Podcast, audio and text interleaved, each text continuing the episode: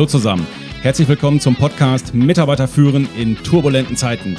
Der Podcast für die Führungskräfte, Unternehmer und Macher unter euch, die so richtig Gas geben wollen und Bock auf Methoden, Tipps und Tools haben, mit denen sie ihre Mitarbeiter und Teams noch besser durch diese turbulenten Zeiten führen können.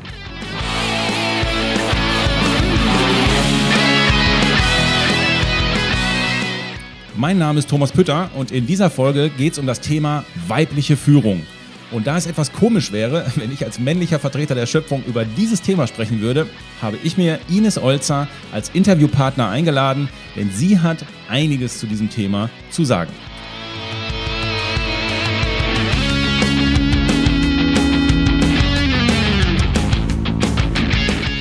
Ines ist der Mastermind unserer gemeinsamen Agentur Denk Neu und in wenigen Tagen ist es soweit. Da erscheint ihr neues Buch, das da heißt Wahre Weiblichkeit, warum wir Frauen das Potenzial haben, die Welt zu retten. Dies ist nicht einfach nur ihr drittes Buch, sondern dies ist ein Buch, welches wirklich neue Denkanstöße und Perspektiven bietet, über die wir als Führungskräfte und Unternehmer ruhig mal nachdenken sollten. Und dabei ist es völlig egal, ob wir Mann oder Frau sind. Hallo Ines, viele Grüße nach Trier. Hallo Thomas, ja, ja, Grüße nach Dresden. Ja, ähm, ich habe ja schon einige Podcast-Folgen gedreht, aber ich muss ganz ehrlich sagen, äh, so aufgeregt wie heute war ich doch lange nicht oder eigentlich noch nie. Warum? Naja, weil wir zum einen kennen wir uns ja sehr, sehr gut, aber zum anderen weiß ich auch, wie sehr dich dieses Thema beschäftigt und wie, wie ernst dir das ist. Und gleichzeitig ist dieses Thema für mich noch gar nicht so richtig griffig. Von daher bin ich ein bisschen aufgeregt, aber ich würde einfach sagen, komm, wir ziehen das jetzt erstmal hier ganz professionell durch, oder? Ich finde das dem Thema gebührend, dass du aufgeregt bist. weil es ist das Thema, was die nächsten Jahrzehnte Nummer eins sein wird. Okay, dann versuchen wir es einfach kannst mal. Kannst du dich schon mal anschnallen? Kannst dich anschnallen? Dann würde ich jetzt einfach mal die erste Frage so ganz professionell stellen. Ja. Hey, ähm, also es geht ja um Auszüge aus deinem Buch oder um das Thema deines Buches. Ja, und für mich hat sich jetzt einfach mal die Frage gestellt, ja, brauchen wir jetzt auch noch Frauen auf dem Pavianhügel oder äh, warum brauchen wir jetzt mehr weibliche Führung? Naja, sagen wir mal, wenn man einfach nur schaut auf die Ist-Situation jetzt am Arbeitsmarkt, ist ja Fakt, die neuen Generationen haben ja schon so einen Wertewandel in die Unternehmen gebracht. Ne? Die kamen ja schon mit, ich möchte hier auch Sinn spüren, ich möchte mich persönlich entfalten, ich möchte meine Talente leben. Also alles Themen, wo man eindeutig mehr auf die Menschen eingehen muss. Dann haben wir durch die Digitalisierung ja den Riesentreiber in den Unternehmen, ein Riesentempo an Veränderungen. Eine jagt die nächste und auch mit der New Work-Bewegung ähm, also sind wir auf dem Weg, dass mehr selbstorganisierte Teams äh, am Start sind und äh, ich sag mal die autoritäre Führungskraft so nicht mehr gewünscht ist und auch nicht mehr gebraucht wird. Auch der Fachkräftemangel hat dazu geführt, dass wir einen kooperativeren Führungsstil in Unternehmen brauchen, weil wir müssen die Leute ja halten, die wir haben. Wir können nicht mehr wie früher sagen, ja gut, wenn der jetzt mit mir nicht klarkommt, hat er Pech, dann geht er eben. Für all diese Themen, die können wir nur lösen in Unternehmen, wenn wir die weiblichen Qualitäten mehr leben im Unternehmen. Das heißt nicht, dass das ein Mann nicht kann. Auch Männer haben ja innere weibliche Anteile und können weibliche Qualitäten leben. Also wie zum Beispiel Kooperation, statt in Konkurrenz zu gehen mit einem Mitarbeiter, zu gucken, wie kann ich Kooperation fördern. Und das ist ganz, ganz wesentlich, dass der Führungsstil sich ändert und auch das Mindset, äh, die Haltung sich dreht.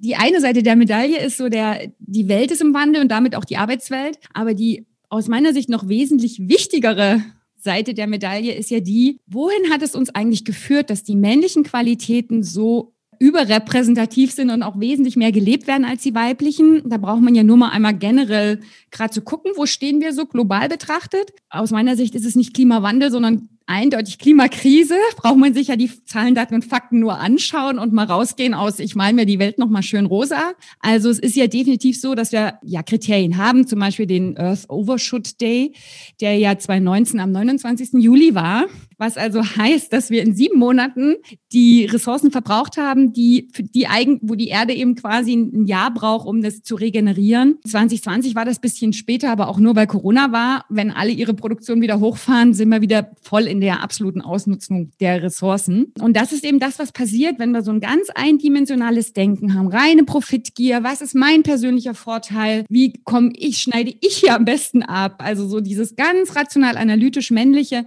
nicht ganzheitlich gedacht und auch nicht über Konsequenzen, die es hat für andere Dritte, Umwelt oder auch Gesellschaft. Ne? Wir kennen ja auch skandalöse Arbeitsbedingungen in asiatischen Ländern. Also Computerzulieferer oder Textilfabriken und so weiter. Also all das, wo, wo man eigentlich aus ethischen Gründen schon sagen müssen, es geht gar nicht, wird ja, wenn die, solange die männlichen Qualitäten in der Gesellschaft und auch in uns selbst die Oberhand haben, wird es immer nur so das letzte Rad am Wagen sein und, und immer nur so ein bisschen belächelt werden. Da sehen wir, da stehen wir jetzt. Und ich meine, es ist ja jeder, der, der eins und eins zusammenzählen kann, sieht ja, so kann das überhaupt gar nicht weitergehen. Auch in den Unternehmen haben wir ja eine Zunahme von chronischem Stress, Depression, Psycho Mitarbeitern mit psychischen Problemen. Also die DRK Langzeitanalyse 2019 zeigt ja, dass die Anzahl der Fehltage sich verdreifacht hat seit im Vergleich zu 1997, was die psychischen Belastungen und Probleme betrifft bei Mitarbeitern. 2,2 Millionen Menschen waren da krankgeschrieben. Also wir sehen, den Menschen geht's doch gar nicht gut damit. Die sind doch nicht glücklich.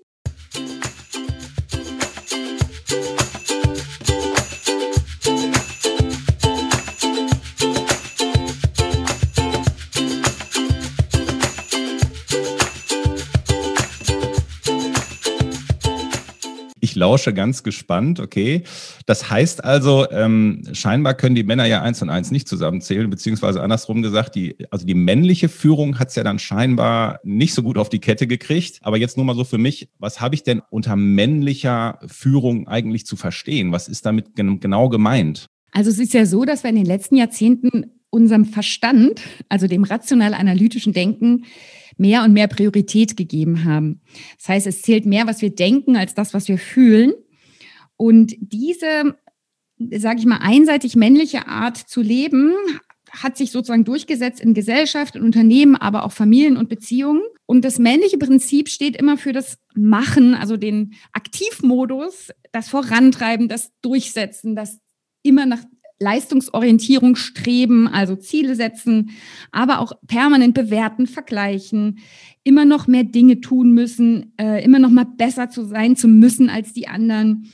Also es zwingt einen förmlich dazu, immer in Aktion sein zu müssen, weil der Verstand ja nach dem Prinzip funktioniert, nur wer aktiv ist, ist richtig. Also nur wer etwas tut und am, am Ende des Tages unterm Strich Ergebnisse abhaken kann, der ist richtig. Genau. Und und wenn wir eben so diese Eigenschaften des Männlichen überall als die besseren und erfolgreicheren bewerten und sagen, ja, du bist der bessere Mitarbeiter, wenn du eben extrem leistungsorientiert bist und mega effizient und produktiv bist, dann wirkt also diese starke Überbetonung des männlichen Prinzips führt dann dazu, dass diese Qualitäten auch in uns selbst überbetont werden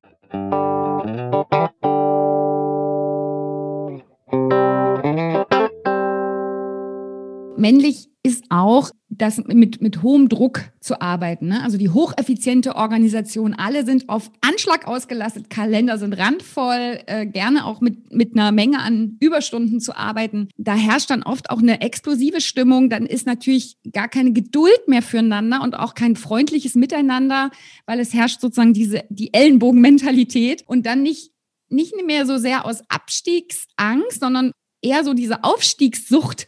Jeder will noch einen Karriereschritt, ein, ein hohes Konkurrenz und Machtgehabe. Also riesengroße Egos, die in jedem Meeting aneinander prallen und man geht dann wieder ohne äh, Ergebnisse raus, weil keiner die Fähigkeit hat, mal sich selbst ein Stück zurückzunehmen und den anderen mal ranzulassen, wenn man der, das Gefühl hat, der kann das jetzt vielleicht besser oder kann da ist da er der Experte? Kann der mal was sagen? Nein, da wird dann gekämpft um den größtmöglichen Redeanteil, auch wenn da inhaltlich gar nichts verwertbar ist oder es ist gar nicht für die Sache, sondern man merkt, okay, jetzt geht es wieder darum, dass sich Vorstand XY jetzt erstmal schön selber darstellt. Eine halbe Stunde müssen wir jetzt hier alle zuhören, damit äh, wir alle hinterher wissen, was er alles getan hat, so ungefähr. Und ähm, es, es geht dann also weniger um die Sache, weil Fähigkeit gar nicht da ist, sich selbst da zurückzunehmen und so aus uneigennützig sich zu engagieren.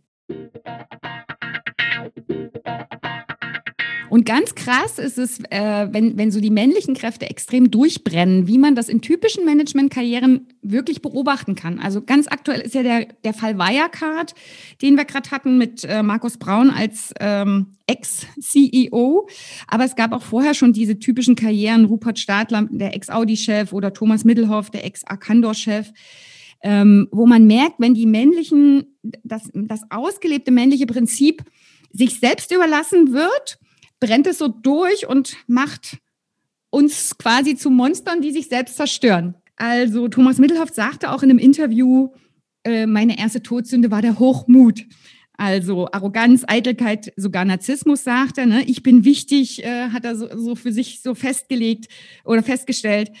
Ähm, und eine andere Todsünde, und da sagt er auch für viele Top-Manager Top -Manager ganz typisch, war die Gier. Und da wäre es so zu so einer schleichenden Vergiftung seiner Seele gekommen. Und genau das ist das. Wenn die männliche, männlichen Kräfte sozusagen die Oberhand gewinnen, gibt es gar kein Korrektiv mehr aus dem inneren System, das dann sagt, Moment, äh, das, das ist völlig durchgeknallt. Jetzt zum Beispiel, ne, wenn wir hier nach, mal nur nach dem Kriterium Fairness gehen würden, müsstest du da und da und da schon ganz anders handeln. Aber dieses innere Korrektiv gibt es dann gar nicht mehr, weil das so ein Selbstläufer ist. Er selbst sagte dann auch, als er mal so sein sein Bonus von Bertelsmann be bekommen hat von 100 Millionen D-Mark, muss man sich ja schon vorstellen, solche Zahlen, 100 Millionen als Bonus, das geht schon alles gar nicht. Ja, und da, da hat er jedenfalls gesagt, er, er hat sich danach gefühlt wie, wie the Master of the Universe und er, er könne über Wasser gehen. Ja, also da sieht man schon, äh, so, da ist es jetzt völlig abgehoben. Also da kommen wir in eine Kategorie, da,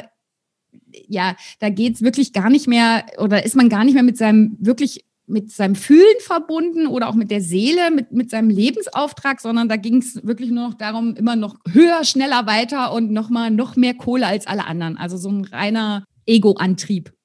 Ich glaube, da kenne ich noch ein paar, die, die, glauben, sie könnten übers Wasser gehen und die Weltherrschaft anstreben. Aber okay, das ist ein anderes Thema. Naja, und das, äh, das Problem ist, wenn das Ego so durchbrennt, da bringt man es zu sehr viel, das ist schon klar, weil man nimmt ja absolut auf niemanden mehr Rücksicht um sich rum, manchmal auch nicht mal auf die eigene Familie, Frau, Kinder, alles scheißegal. Man übertritt ja ständig alle Werte. Aber je, je höher man dann aufsteigt, so in der Leiter, das ist ja immer das Phänomen, je weniger ehrliches Feedback bekommt man ja überhaupt. Ne? Also je höher man in so einer Hierarchie im Unternehmen steigt, umso weniger trauen sich Menschen überhaupt noch kritisch Feedback zu äußern. Das heißt, es besteht ja da diese Riesenfalle, dass sich so ein blinder Fleck aufbaut. Also man äh, kriegt schon von keinem mehr ein Feedback, was ein Korrektiv sein könnte. Das ist sowieso schon als Gefahr da, wenn man wenn man, je höher man steigt in so, einem, in so einer Unternehmensstruktur. Und da gibt es ja so dieses Phänomen alter weißer Mann, was sich was, was auch viel zu beobachten ist, das ist ja dann die Steigerung vom Ganzen. Das kannst, du, kannst, du, kannst du kurz erklären, was du damit meinst? Was, was, was bedeutet alter weißer Mann? Naja, das ist ja der Typ Mann, der davon ausgeht, dass die Welt sich um ihn dreht. Also das haben wir ja bei Trump auch schön beobachten können, jedes Mal aufs Neue. Man ist eigentlich geschockt, wie, wie er Fakten verdrehen kann oder wie er Fakten völlig ignoriert und einfach sich so um sich selbst und seine selbst konstruierte Welt dreht. Und das haben wir eben auch oft in Managementkarrieren. Okay, der alte weiße Mann, viel zitiert. Da würde ich doch jetzt einfach mal provokant fragen, wenn es alte weiße Männer gibt, gibt es noch sowas wie alte, alte weiße Frauen? Gibt es das auch im Business oder, oder sind die da völlig außen vor? Bei Frauen gibt es das andere Extrem. Also ich habe ja schon am Anfang gesagt, das heißt jetzt nicht generell, eine Frau ist eine bessere Führungskraft. Es geht um die weiblichen Führungsqualitäten, die weiblichen Qualitäten. Und es gibt also genauso gut Frauen in Führungspositionen, die einen viel stärkeren Anteil männlicher Qualitäten leben, also viel stärkere Anteile innerer Mann, sage ich mal, haben und die genauso männliche Herangehensweisen haben, also Kampfmodus, in Konfrontation gehen, Angriffe in Meetings, Druck ausüben auf, auf Mitarbeiter. Und da ist der Preis, den die Frauen dafür zahlen, ja noch viel höher, weil das dauerhafte Ausleben männlicher Qualitäten geht ja immer auf Kosten der inneren weiblichen Anteile. Wenn also diesen männlichen Qualitäten mehr Raum gegeben wird, werden die ja energetisch stärker genährt und der Anteil des inneren Mannes wird dadurch stärker. So, das Ergebnis sind dann Frauen, die in ihrer Erscheinung, im Äußeren, im Verhalten oder in ihrem ganzen äh, wie Ausdruck auch maskulin erscheinen und die sich eben genau der gleichen männlichen Qualitäten bedienen. Manchmal kann man denen ja auch gar keinen Vorwurf machen, denn wir leben ja in, in einem männlichen System in Unternehmen und also vorwiegend, gibt auch Ausnahmen, aber äh, sagen wir, im größten Teil ist das so. Und auf dem Weg nach oben hat man sich dann logischerweise die weiblichen Qualitäten abtrainiert, weil die ja nicht gefragt werden. Und die sind da irgendwie in diesen Hierarchiestrukturen ja auch nicht zielführend.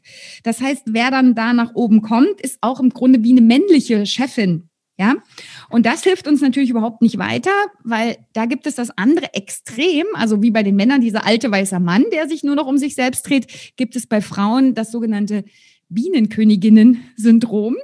Also wie bei einer Bienenkönigin ist es so, dass jede andere kompetente Frau als Konkurrentin eingeschätzt wird, also sofort in der Schublade landet, die kann mir gefährlich werden. Besonders bei jungen, sage ich mal, talentierten Nachwuchskräften. Und dann wird die gnadenlos bekämpft. Manchmal schlagen dann diese Art Chefinnen noch härter um sich als vielleicht ein Mann, der ja gut mit einer aufstrebenden jungen Frau da leben kann, überhaupt nicht sich bedroht fühlt.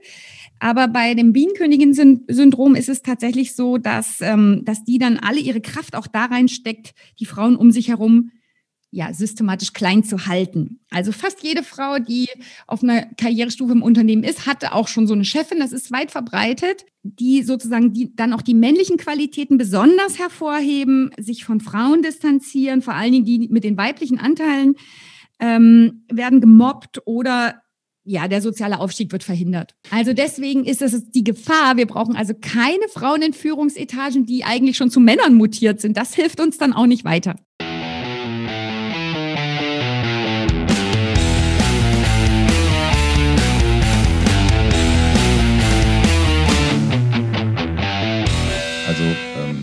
Vermute mal, dass es den Hörern gerade wie mir geht. Ich habe da jetzt auch so ein, zwei Personen im Kopf, denen ich das Bienenkönigin-Syndrom unterstellen würde. Aber gut, den Satz fand ich ja auch stark. Ne? Wir brauchen keine zu Männer mutierten Frauen in Bezug auf die Frauenquote irritiert mich das natürlich jetzt, wenn, wenn es so ist, dass auch Frauen in äh, männlichen Energien in den, in den Unternehmen unterwegs sind. Dann ist ja die Frage, dann macht ja die Frauenquote, macht die dann noch Sinn, in, äh, die einzuführen? Oder wie, wie, ist, äh, wie ist denn deine Meinung zum Thema Frauenquote dann? Also Frauenquote hat mehrere Aspekte, die man da gucken muss. Generell sage ich ja, wir brauchen sie vermutlich, weil wenn an der Unternehmensspitze der Typ alter weißer Mann ist und die haben sich da so richtig schön ihr kleines männliches Gremium gebildet, mit dem sie dann auch noch golfen und in Urlaub fahren und so weiter und schön dicht halten, dann braucht es tatsächlich quasi strikte Sanktionen, dass da überhaupt das geöffnet wird. Ansonsten würden diese Männer ja, selbst wenn die Frauenquote eingeführt wird, also eher die Frau auswählen, die Quotenfrau auswählen, die nicht die total gute Expertise hat. Ist ja logisch. Das heißt, das Hauptkriterium für die Quotenfrau, für, für die Auswahl der Quotenfrau besteht dann darin, dass sie keine Gefahr darstellt und man hat schön weiterhin seine Ruhe in der Männerrunde. Die Frauenquote hat aber noch eine weitere Gefahr. Es könnte ja auch so sein, dass, dass eine Frau ausgewählt wird, ähm, oder ernannt werden wird, die auf das ganze politische Taktieren und Agieren in den Gremien gar keine Lust hat. Das wäre bei mir zum Beispiel der Fall. Ich hätte gar keine Lust, meine Lebenszeit damit zu verschwenden, permanent die einzige Frau da zu sein, die, die immer wieder die einzige ist, die eine andere Sichtweise reinbringt und ständig kämpfen muss, gehört zu werden und äh, die, die, die ja, weil sie das Neue hat, ständig in Frage gestellt wird. Die alle anderen agieren dann so, dass sie ihr System erhalten wollen. Du bist die Einzige, die das System transformieren will. Also es kann auch sein, man hat darauf gar keinen Bock. Äh, dieses ständig dann in noch ein Gremium müssen, noch sich da darstellen müssen, noch da präsent sein müssen, noch so und so. Also die, all diese Sachen, die dazugehören, um sich Macht zu erhalten. Okay, das war ja jetzt quasi mal ähm, pro Frauenquote, aber das, was gerade in der Politik als Frauenquote diskutiert wird, das geht aber in eine falsche Richtung, weil das betrifft ja nur einen kleinen Anteil der, der Unternehmen, oder? Naja, also sag ich mal, das erste Gesetz zur Frauenquote also ist, ist ja im Moment so, dass es äh, nur für börsennotierte Unternehmen gilt. Also es geht ja nur um Forsch also den, die, die, den Quotenanteil in, in Vorständen. Und es ist ja so, dass in unserer Wirtschaft 99 Prozent der Unternehmen sind KMUs, also kleine mittelständische Unternehmen. Das heißt, die Mehrheit der Beschäftigung, Beschäftigten, circa 60 Prozent, sind ja in kleinen und mittelständischen Unternehmen tätig. Und für die gilt es nicht? Für Oder das, was gerade diskutiert wird, gilt für die nicht? Ja, also das müsste der nächste Schritt sein dass es, wenn dann für Geschäftsführungen gilt. Aber ich denke, man muss da vielleicht komplett anders denken. Also Fakt ist ja nur, man kann sich nicht als, als normale Frau, sage ich mal, drauf verlassen, zu sagen, na gut, die Politik ist ja jetzt da mit der Frauenquote dran, da bin ich ja schön raus. Das ist das falsche Denken. Das ist ja, da war die Frauenquote ja nur ein Ablenkungsmanöver, so nach dem Motto, na gut, damit, pff, keine Ahnung, habe ich ja keinen Einfluss drauf, brauche ich auch nichts ändern. Der Gedanke andersherum gedacht ist ja, wenn 60 Prozent der Beschäftigten in KMUs tätig sind und wir sind ja auch in Vereinen, wir sind in Institutionen, in Schulen, in den Schulen unserer Kinder, in Kindergärten, also in allen möglichen Gremien ja auch drin, selbst in Sportvereinen. Und auch da können wir ja die Welt menschlicher und sozialer im Umgang machen und ein neues Miteinander anschieben. Da brauchen wir uns ja nicht darauf verlassen, dass das nun in den, in den, in den größten Unternehmen und Konzernen nur gemacht wird, sozusagen, und den Ball da liegen lassen, sondern es hat jeder Einzelne den Auftrag, für ein neues Miteinander zu sorgen, für einen anderen Umgang miteinander.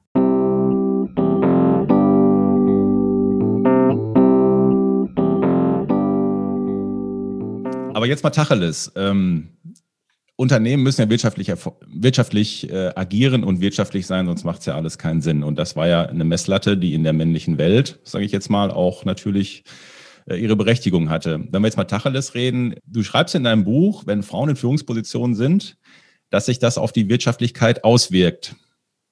Jetzt bin ich, jetzt bin ich auch mal gespannt. Ja, also da gab es ja schon vor ein paar Jahren Studien, die werden natürlich nicht so gehypt wie andere Studien, ist ja klar. Aber das ist überhaupt gar nichts Neues. Also ähm, McKinsey hat ja schon vor, vor zwei Jahren, glaube ich, eine, äh, eine Studie herausgebracht, und hat da also in unterschiedlichen Unternehmen mit vielen und wenigen Frauen in Führungspositionen eine Studie erstellt. Letztendlich waren es 1000 Firmen aus zwölf Ländern und haben den Frauenanteil in den ersten drei Führungsebenen ins Verhältnis gesetzt zum Wirtschaftserfolg. Also auch nicht nur die Quotenfrau oder die Vorstandsfrau, sondern in den ersten drei Führungsebenen und hat also festgestellt, dass wenn besonders viele Frauen im Management sind, die Wahrscheinlichkeit, wirtschaftlich besonders gut abzuschneiden, um ein Fünftel höher ist. Also die hatten um, um ein Fünftel bessere Zahlen, ja. Guck mal an. Das ist ja das Einzige, was Männer überzeugt, die Zahlen. Nicht mal die Zufriedenheit der Mitarbeiter, sondern einfach nur, was, was sagen die betriebswirtschaftliche, äh, die Kennzahlen. Ja, und schon kommt meine Reaktion, guck mal an. Ja, ja so ist es. Und äh, ja, dann gab es nochmal das äh, Bonner Forschungsinstitut der, zur Zukunft der Arbeit. Da, das hat eine Studie veröffentlicht, die belegt, dass der Einsatz weiblicher Qualitäten, also Kooperation, Fürsorge, Förderung und Unterstützung der Teammitglieder durch die Führungskraft zu signifikant besseren Unternehmensergebnissen führt. Und also bei diesem Experiment waren 430 Studenten einer Universität in, in äh, Italien beteiligt und die haben einen Teil ihrer Prüfungsarbeit als Teamarbeit ab gelegt und hatten dann unterschiedliche Gruppenzusammensetzungen und äh, gleiche Prüfungsaufgaben. Und dann konnte man also schauen, da wo die Frauen in der Teamleitung waren, hatte die komplette Arbeitsgruppe viel bessere Ergebnisse, also signifikant bessere Abschlussnoten. Also es wurde wirklich getestet unter der Führung der gelebten weiblichen Qualitäten wie Organisationstalent, Motivationstalent, Unterstützung, Fürsorge der Leute, uneigennütziges Engagement der, der Leiterinnen sind die also da echt in so eine Best Performance gekommen und besonders die weiblichen Teammitglieder. Also die Frauen, die von Frauen mit weiblichen Eigenschaften eben auch gefördert wurden. Hm, okay, und, das heißt, ähm, könnte man, könnte man zusammengefasst als Fazit sagen, ja, wenn, wenn Frauen in Führungspositionen sind, ist das Unternehmen wirtschaftlich erfolgreicher? Könnte man das so sagen? Ja, wenn Frauen in Führungspositionen sind und die weiblichen Qualitäten leben ist okay. das Unternehmen wirtschaftlich erfolgreicher. Schneller wären wir natürlich auf dem ganzen Weg, wenn Männer an ihrem Führungsstil arbeiten würden und ein paar ja, Dinge ändern, um kooperativer zu sein. Also da gibt es ja viele Varianten. Ich nehme da zum Beispiel als Beispiel immer den coachenden Führungsstil, wenn man sich den mal anschaut und lernt, anstatt mit Anweisung und Kontrolle zu arbeiten, wesentlich mehr in, den, in die Haltung des Coaches zu gehen, also Fragen zu stellen und den Mitarbeiter, mit dem Mitarbeiter gemeinsam eine Lösung zu erarbeiten oder ihn zur Lösung sogar zu führen, die er selber findet. Da kommen wir schon viel, viel mehr in die Nähe von kooperativen Führen und eben auch von diesem Führungsstil, der so eine intrinsische äh, Motivation erzeugt. Also, dass der Mitarbeiter das, die Lösung auch wirklich, wirklich will und auch wirklich, wirklich macht. Mehr Umsetzungsquote, als wenn ich äh, immer noch meine Anweisungen verschärfe und noch mal mehr Druck drauf gebe.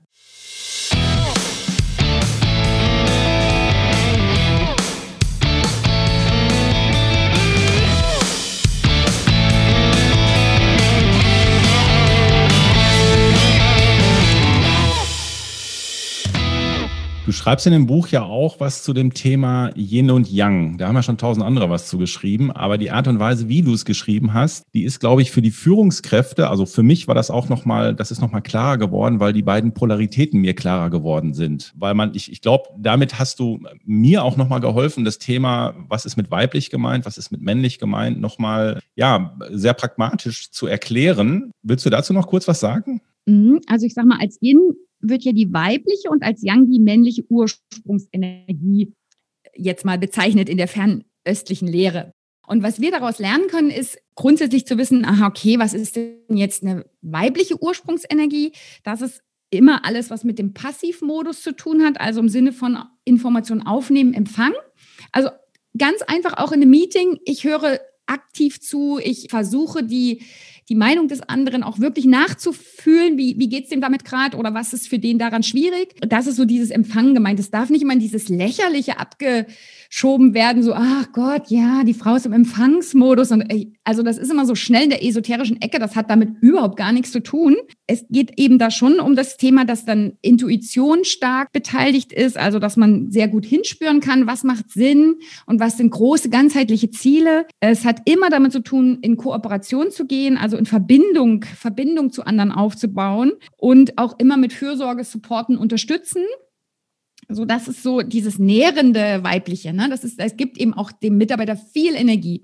Und das Männliche ist halt eben basierend auf Verstand, also hat immer ganz viel mit Wissen zu tun, mit, mit Vergleichen, Bewerten, Wettbewerb, ist immer schnell der Wettbewerbsgedanke. Anstatt sozusagen in Kooperation zu gehen, geht man schnell in Konkurrenz und springt da, ganz schnell springt es an. Das ist natürlich jetzt auch über Jahrzehnte ja von uns so trainiert worden und man ist da eben auch immer im Anspannungsmodus. So, das ist diese männlichen, sind diese männlichen Urenergien. Und man könnte jetzt, wenn man so beobachtet, wie das Unternehmen läuft, könnte man sagen, ein schwaches Yin, also das weibliche, leidet unter einem völlig außer Kontrolle geratenen Yang. Also wir haben 90 Prozent eher die Yang-Energien im Unternehmen, ganzen Tag äh, wird geballert mhm. und, und leider nur so vielleicht gefühlt 10 Prozent diese Yin-Energien. Dabei würden die viel, viel mehr bringen, weil die sich immer wieder selbst aufladen. Durch das Empfangen äh, äh, wird man ja immer wieder neu aufgeladen, ne? währenddessen Yang wirklich am Ende des Tages leer ist, umkippt und dann haben wir eben auch die Gefahr von Burnout.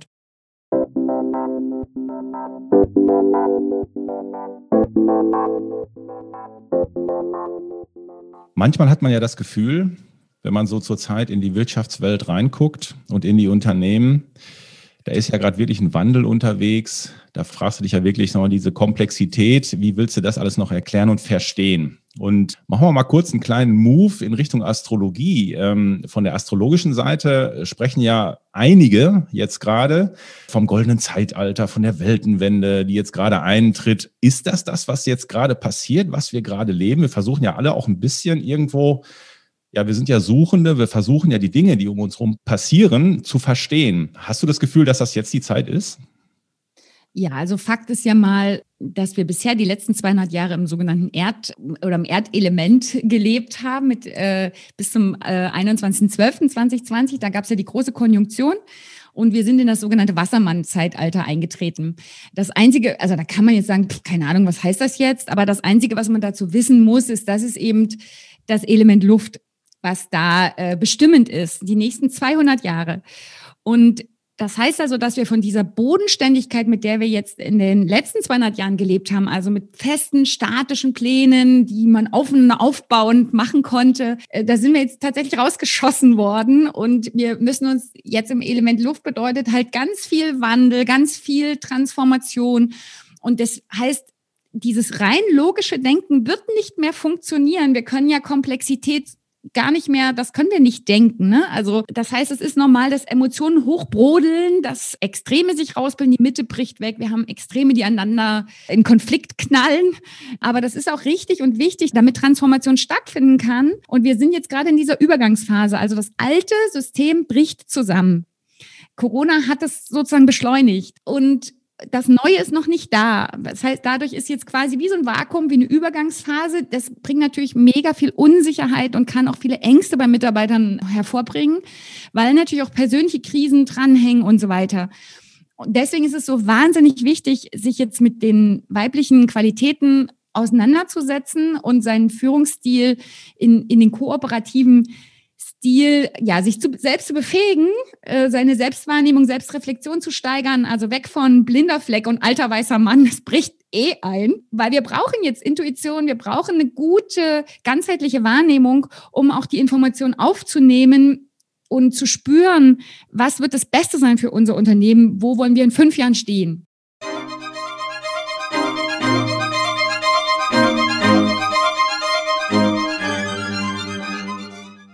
Okay, das ist ja mal, das ist ja mal eine Menge neuer Stoff, würde ich sagen. Was ist die Message? Gib uns doch uns Führungskräften, die jetzt hier gerade zuhören, gib uns einfach mal einen Rat oder einen Tipp.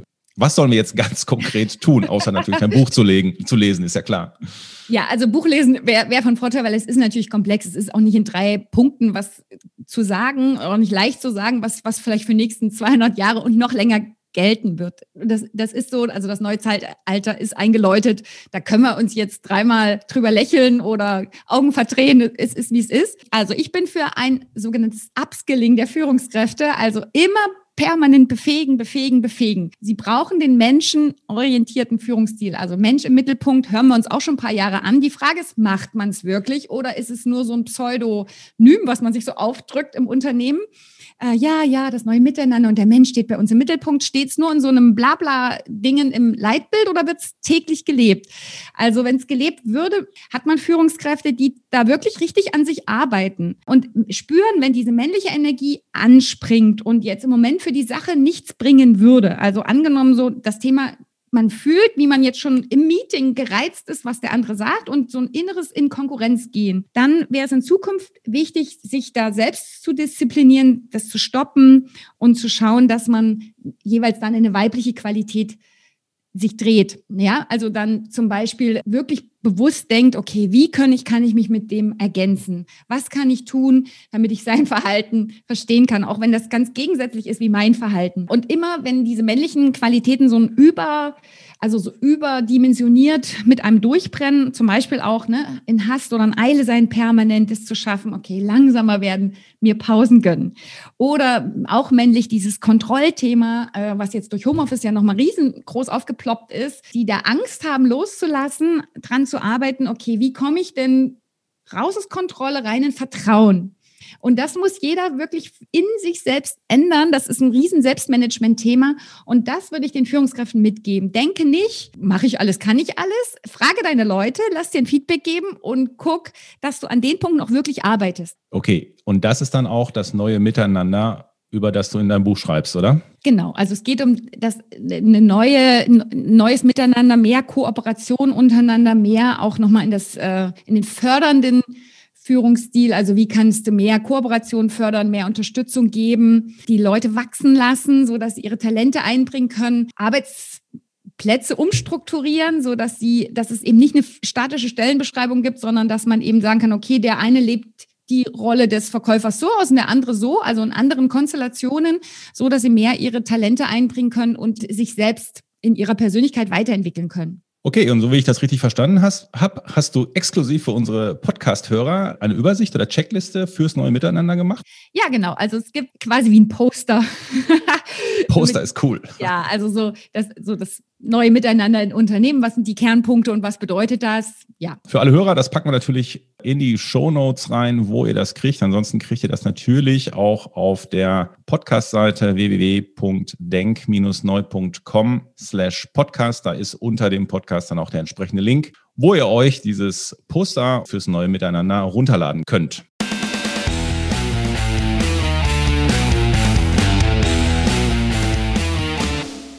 Zum Schluss, Ines, habe ich mal so eine Frage, die wahrscheinlich auch, ja, das ist so das Bild, was man immer im Kopf hat, wenn man, wenn man zu Autoren spricht. So Autoren, die haben es ja total cool, ne? Die verdienen total viel Geld, sitzen mit einem MacBook auf den Malediven und können sich da so ein, zwei Jahre Zeit lassen und so ganz gechillt ähm, das Buch schreiben. Ist das bei dir auch so äh, gewesen? Bist du gerade von den Malediven zurück, weil das Buch kommt ja jetzt nächste Woche raus oder wie habe ich das jetzt zu verstehen? Also, ich habe dazu eine andere Haltung. Ich glaube, dass es Autoren gibt, die so das ganze Autorenleben etwas mystifizieren. So, ich ziehe mich ganz allein zurück auf meine einsame Insel. Da ist auch nur ein Baum und eigentlich gibt es auch keinen Strom und kein Wasser. Und da bin ich so mega inspiriert. Das äh, läuft alles ganz von selbst. Ich schreibe das nur nieder. Im Grunde genommen ist es wie ein Channeling. Jemand aus dem naja, ich sag mal, Universum, gibt mir all die Informationen ein und ich brauche die ja nur runtertippen. So, ihr Lieben. Und jetzt könnt ihr schön mit Neid und Missgunst da sitzen, wisst nicht, was ihr ändern sollt an eurem Leben, sondern ihr, ich konstruiere mir einen Guru-Status. Höre ich da gerade ein bisschen Ironie raus? Naja, ich, ich finde es manchmal, äh, ja, sagen wir mal, ein bisschen grenzwertig. Und ich halte mehr davon, ähm, gerade bei dem Thema weibliche Führung, dass es echte Beispiele aus Unternehmen sind. Ich, ich persönlich denke, dass da sollten Menschen was zu sagen, die da jeden Tag im Feuer stehen und die das auch jeden Tag erleben. Was geht wirklich ab? Wie verhalten sich die Mitarbeiter untereinander? Wie, wie ist es, ne? wie fühlt sich's an? Aber jetzt mal Butter bei die Fische. Okay, auf den Malediven warst du dann offensichtlich nicht, aber ähm, wie, wie, hast du denn, wie, wie, lange hast du an dem Buch geschrieben und wie, wie ist das ganz konkret gelaufen? Also ich sag mal so, man braucht man, man, kann sich nicht männlich gedacht so in den Tagesplan quetschen und sagen, okay, gut, äh, ich bin jetzt noch sechs Stunden im Workshop und, und irgendwie eine Stunde abends hänge ich noch dran, zwischendurch habe ich noch zwei Stunden Autofahrt oder so. Ne? Das funktioniert nicht. Also es ist, man, man muss schon in, in diese weibliche Energie reingehen, dass man auch, sage ich mal, gut angedockt ist, intuitiv und Dinge tatsächlich auch empfangen kann. Das ist schon richtig. Man muss schon Inspiration, dafür brauchst du schon ein bisschen Zeit, um um inspiriert zu werden und nicht nur das aufzuwärmen, was du sowieso schon in deinem Kopf hast, sondern dass wirklich neues Wissen in so ein Buch fließt. Da brauchst du auch schon äh, Momente, wo du dich da ganz damit beschäftigen kannst. Das kannst du nicht in einen effizienten Tagesplan quetschen. Und bei mir war es jetzt so, dass äh, hat mir der erste Lockdown wirklich sehr geholfen, der ja meinen Kalender einfach mal gestoppt hat und äh, mich gezwungen hat, in, in sozusagen erstmal in online, also das Business auf online umzustellen und, und kleinere Slots zu machen. Und dadurch war eben für mich dann endlich die Zeit da, ähm, mich mit den Themen auseinanderzusetzen und die zu sortieren, auch in Struktur zu bringen und gleichzeitig aber auch das Emotionale mit einzubinden. Das heißt, äh, ich meine, der erste Lockdown, der ist jetzt ja jetzt, der ist mal jetzt mal gepflegt, fast ein Jahr vorbei. Das heißt, äh, du hast gedanklich über ein Jahr schon, bist du an dem Thema schon dran, oder wie? Naja, es ist ja so, dass mich das schon immer begleitet. Äh, ich bin schon oft in meinem Leben geschockt, geschockt wirklich oft, was Frauen in Unternehmen, mit, die die weiblichen Anteile haben, ne, die es nicht so leicht haben, sich äh, knallhart durchzusetzen, durchzukämpfen. Ich habe ja selber einen starken Macheranteil. Ich, ich kann mich da gar nicht so sehr dazu zählen, weil ich kann, ich kann männlich agieren, ja. Also das ist für, äh, für mich jetzt nicht die Challenge. Aber weil, weil ich sehe, wie oft, wie, wie Menschen da tatsächlich ähm, nicht in ihr Potenzial kommen können, weil sie nicht so gut für sich kämpfen können oder so. Ne? Das habe ich also viele Jahre beobachtet, äh, mir das angeschaut, auch mit der Frauenquote und so weiter habe das Buch schon seit drei Jahren in meinem Kopf und habe es quasi jetzt erst geschafft durch den, durch den Stillstand, mir da die Zeit zu nehmen. Weil ich bin ja auch voll berufstätig, habe drei Kinder, also es äh, ja, ist hier schon jeden Tag viel los. Ich muss dann echt für diese freien Zeiten richtig kämpfen. Ja, und so mit zwei Teenagern ist, äh, ist jetzt leider auch nicht so, dass da alles von selbst läuft, sondern muss ich auch noch richtig, richtig fett erziehen. Oh, und das finde ich auch anstrengend. Okay, also hört sich nicht ganz nach den Malediven an. okay, dein Buch kommt nächste Woche raus, am 15. April und äh, Quatsch, am 15. Februar. Februar am 15. Ja. Februar 21, 2021 kommt das Buch raus. Es ist bei Amazon schon bestellbar. Wir packen den Link natürlich in die Show Notes. Und jetzt nochmal abschließend die Frage. Das Buch, ist das jetzt also nur was für Frauen? Scheinbar ja nicht, oder? Nee, also es ist auch sehr gut geeignet für Männer, die das erstens mal den Wandel verstehen wollen, der da gerade stattfindet, hin zu diesen weiblichen Qualitäten, die mehr gelebt werden werden in den nächsten Jahren. Auch um Frauen zu verstehen. Also ich habe ja auch zwei, drei Kapitel drin, da geht es wirklich, wie Frauen in ihre innere Kraft kommen und äh, so in ihre Eigenmacht, ja, sich selbst da verwirklichen. Das ähm, das passt eben auch für Männer, die sozusagen da das auf ihren inneren weiblichen Anteil beziehen. Und die, vor allen Dingen für Männer, die wissen, ja, gut, was sie da sagt, okay, gut, da kann einiges auf mich zutreffen. Äh, ich muss vielleicht doch noch einen Teil aus, aus meinen männlichen äh, Qualitäten und Kräften ein bisschen runterfahren und das weibliche, sage ich mal, das empathische und kooperative und so weiter ein bisschen hochfahren. Dann, das kann man also auch da sich, sich gut ein Bild machen. Diese Themen, die du jetzt in dem Buch, äh, sagen wir mal, verarbeitet hast, die, die setzt du ja auch schon viel im Einzelcoaching ein besonders auch im Einzelcoaching für Frauen. Aber jetzt gibt es ja bald einen Online-Kurs zum Buch, oder? Wie habe ich das verstanden? Ja, genau. Also ich habe ähm, ja in dem Buch 22 Coaching-Anleitungen so zum Selbstcoaching drin. Ich weiß aber, Selbstcoaching ist, ist manchmal dann auch ein bisschen schwierig. Dann bleibt man an irgendeinem Punkt hängen und denkt, hm, jetzt habe ich das aber gemacht, was die gesagt hat und jetzt geht es mir trotzdem noch schlecht oder ich komme trotzdem nicht in meine, ich finde trotzdem nicht meine Berufung zum Beispiel. Ne? Und deswegen äh, werde ich so machen, dass ich einen schön knackigen Online-Kurs mache mit einer Frauengruppe ähm, über sechs Wochen und werde da die, die, die wichtigsten Übungen und die Zusammenhänge dann quasi äh, Videoformat nochmal erklären an, an Beispielen und dann machen wir ab und zu auch mal einen Zoom-Call, nehmen die Frauengruppe zusammen und gucken, wie läuft's mit der Umsetzung, was ist für dich schwierig. Also ich werde dann QA beantworten, so dass man da äh, tatsächlich ja so einen Entwicklungssprung machen kann. Ja, also eine richtige Persönlichkeitsentwicklung.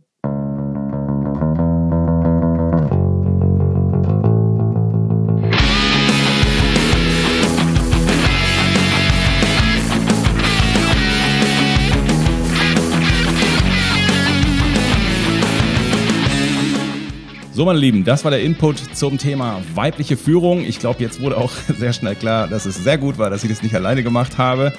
Ja, an der Stelle vielen Dank für Ines. Weitere Infos zu Ines, zu ihrem Kurs und zu ihrem Buch findet ihr natürlich auf der Internetseite www.wahreweiblichkeit.de. Und jetzt zum Schluss, wie immer, der Aufruf. Wenn ihr die Welt verbessern wollt, dann pflanzt einen Baum oder kauft weniger Zeug für den Kühlschrank ein, denn wir schmeißen zu viel aus dem Kühlschrank weg. Wenn ihr die Arbeitswelt verbessern wollt, dann teilt unbedingt diese Folge. Damit helft ihr mit, dass auch andere Führungskräfte sich mit dem Thema weibliche Führung auseinandersetzen. Am besten aber macht ihr beides. Auf jeden Fall bitte diesen Podcast-Kanal abonnieren. Weitere Infos zu uns, zu unseren Seminaren und so weiter gibt es auf www.denk-neu.com. Ich wünsche euch was. Ich bin für heute weg. Euer Pü.